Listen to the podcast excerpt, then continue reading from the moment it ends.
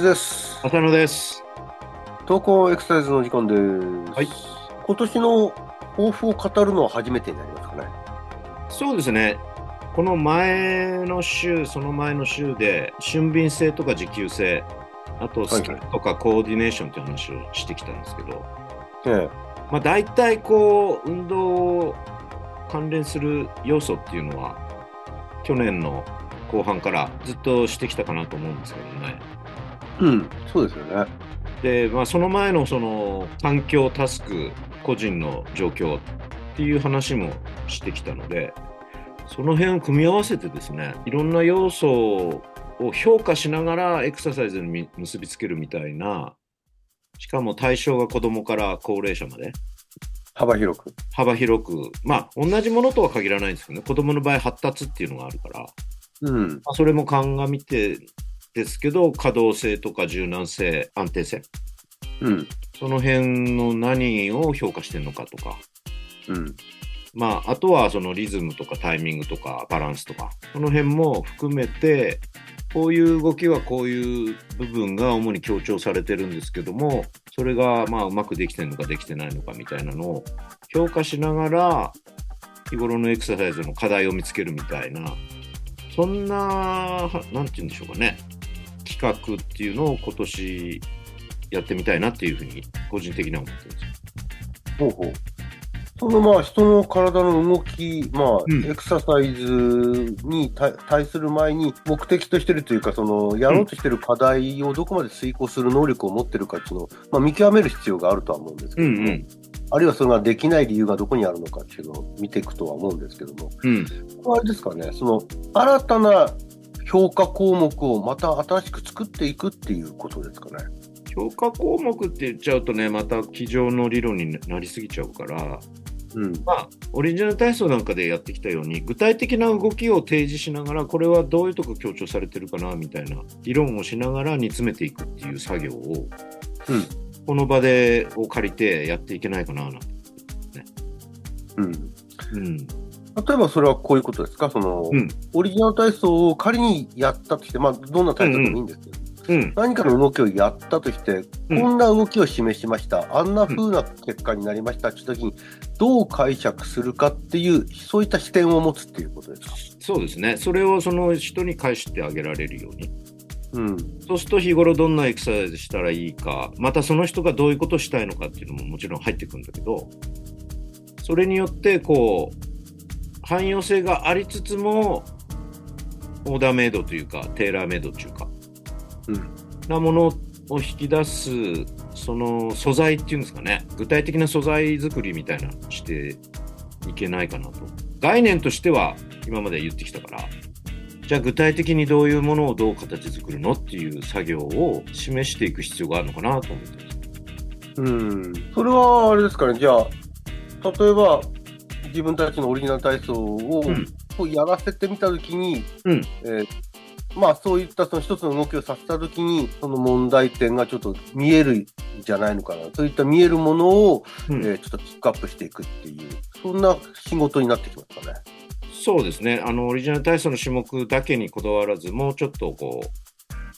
広く運動っていうのを、こう、まあ前にうんいろんな運動を集めるみたいな話をしたんだけど、それともつながるとは思うんですけども、それをさっき言った評価の要素に、を一度通してみて、うん。どんな動きなのかなっていうのを我々なりに提示するっていうんですかね、言語化して提示して、で、それがうまくできない、やりづらいみたいな人に対してどう対応するかみたいな。うん。そういう例、まあ、一例っていうか、なんか、具体例をまずトライしていきたいっていう感じですかね。それを評価がまあ、古いっていうのはあれですかね、先ほど冒頭に言ってた、まあ、柔軟性、可動性、安定性っていう基本的な3つと、それからもうちょっとそのプラスアルファとして、持久性、えっ、と、協調性、俊敏性。俊敏性ですか。っていう、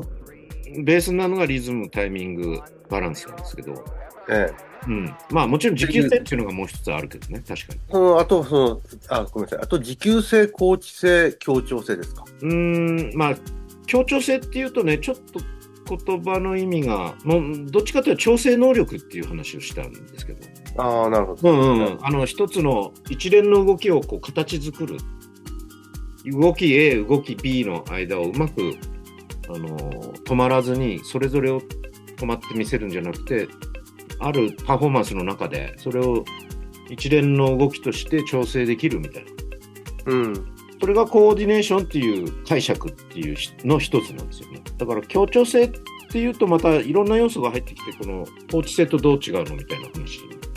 なりがちなので、それはいろんな解釈があるんで、我々としては、まあ、この間議論したような定義に基づいて、調整能力みたいな感じで、まあ、それ最終的な一つのこう、スポーツ場面であれば、うん。一つの一連の動きみたいな。球を受けてからドリブルしたりパスしながらどうやって動くかみたいな話にサッカーなんかではなるでしょうけど、まあ、それが日常でどう還元できるかっていう話もちょっと課題ではある。いや、まあ、基本的には、えー柔軟性、可動性、安定性とバランス、えー何でしたっけ、俊敏性、タイミングい。や、リズム、タイミング、バランス。リズム、リズム、タイミング。で、まあ、その辺を合わせたのが、まあ、一つの俊敏性っていう中で現れるのか、アジリティね。ちょっとこう、だから、その、同じテーブルでこう、並べるものとはちょっと違うんですけどね。この間うん、話した。うん、うん。持久性もまた違うでしょう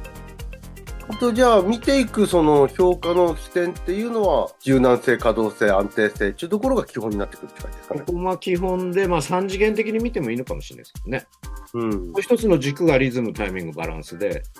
で、もう一つがあの持久性だったり、俊敏性だったり、高知性だったり、そしてそれ全体がどう調整できてるのかっていうのは、まあ、運動の、子供なんかの場合は、運動発達の要素もそこに取り込んでいかなきゃならないで、まあ、言うほど簡単じゃないんでしょうけど、具体的な運動に落とし込んだ方がシンプルに考えられるかもしれないですね。その考えるもとをそういうふうに形作っておく。その要素の運動が何かなっていうより、この運動はどの要素かなみたいな。そういう、えっ、と、評価視点で、まあ、うんあの、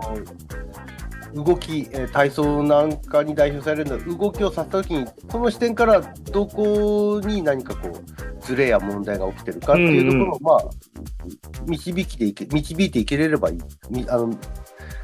暴く暴けるっていうんですか、その、うんわかる、わかればいいってことですよね。そうですね。体操はまあその一つの例として、だから体操の種目の並びも調整能力っていう意味ではまた考え直す必要はあるのかもしれないけど、一例としてこなすって意味ではね。だけどまあそれはもうちょっと先の話だと思うんですけど、まあいろんなエクササイズを集めるって言ってたけど、例えばこんなエクササイズは何がメインかなみたいな。もちろん一つだけってことは前に言ったようにないと思うんですけど、で、それがうまくできてないのに、原因としてまた柔軟性なのか、安定性なのか、まあその全部だって言っちゃえば言えなくはないんだけど、そうであっても、その中で主にここの要素が絶対まず必要条件だよね、みたいな。そんな形で整理できたらいいな。いや、その、今年は、評価を、まあ、あの、メインとしたエクササイズの捉え方、評価エクササイズと言っていいんでしょうけど、うんうんうん。まあ、そういったことをちょっと念頭に取り組んでいくっていう感じですね。そうですね。まあ、そして、欲張りだけど、根底には楽しさみたいなのを、こう、忘れずに。うん。まあ、眉間にしわ寄せてやられてもちょっとな、みたいな。まあ、このね、プログラム自体がね。うん、まあ、しわ寄せてもいいんですけど、その人のまあ、性格そもそもねあの、エンターテインメントも結構、あの、中心に捉えていたものであるんで、うん、楽しく楽しくねやっ、たね。やれた方が続くのかなっていう気持ちと、まあ、ストイックな人はね、別に、さらにそれを突き詰めて、眉間にしわ寄せてもらっても全然構わないんですけど、そういうこう、広く対象をこう、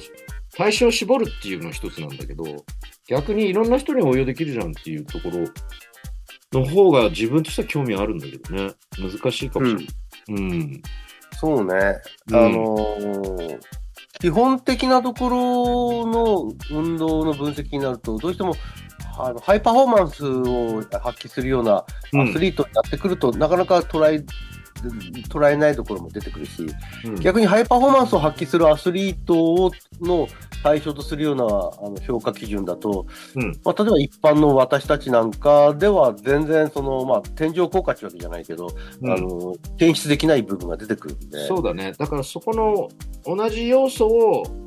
日常生活動作の中に還元していくみたいなことも必要になってくるんじゃないですかね。うん。多くの方の一般的なって言ったら変だけど、平均値っていうのはないんでしょうけど、それにしても、大体多くの人がやってる日常の生活の中に、こんな要素があるよみたいなのを気づいてもらうみたいなことが最終的には、うちらの役割としては必要なのかなって気がするんですよね。うん。うん。だから参考にはなると思うんですよね、そのハイパフォーマンスは。うん。うん。まあ、より一般人レベルっていうところが、ちょっと、あの、まあ、こちら側のスタンスっていうふうな感じそうですね。例えば、高齢者の方とか、うん。まあ、あのー何らかの疾患を持っていて、思うように動けない人も、その中には入ってくると思うし、対象としては。あとはまだ発達しきってない子供。うん。そういうのもすべてこう、包括できるような、そんな、まあ、抱負を持ってはいるんですけどね。なるほど。うん。ちょっとその辺、評価という視点をちょっと今年、あの、まあ、前半頑張っていきたいなということで。そうですね。もう2月あたりから、例えばこの動きはみたいなね、話ができたらいいなと思って。わかりました。はい。でまた今年よろしくお願いします。あ、よろしくお願いします。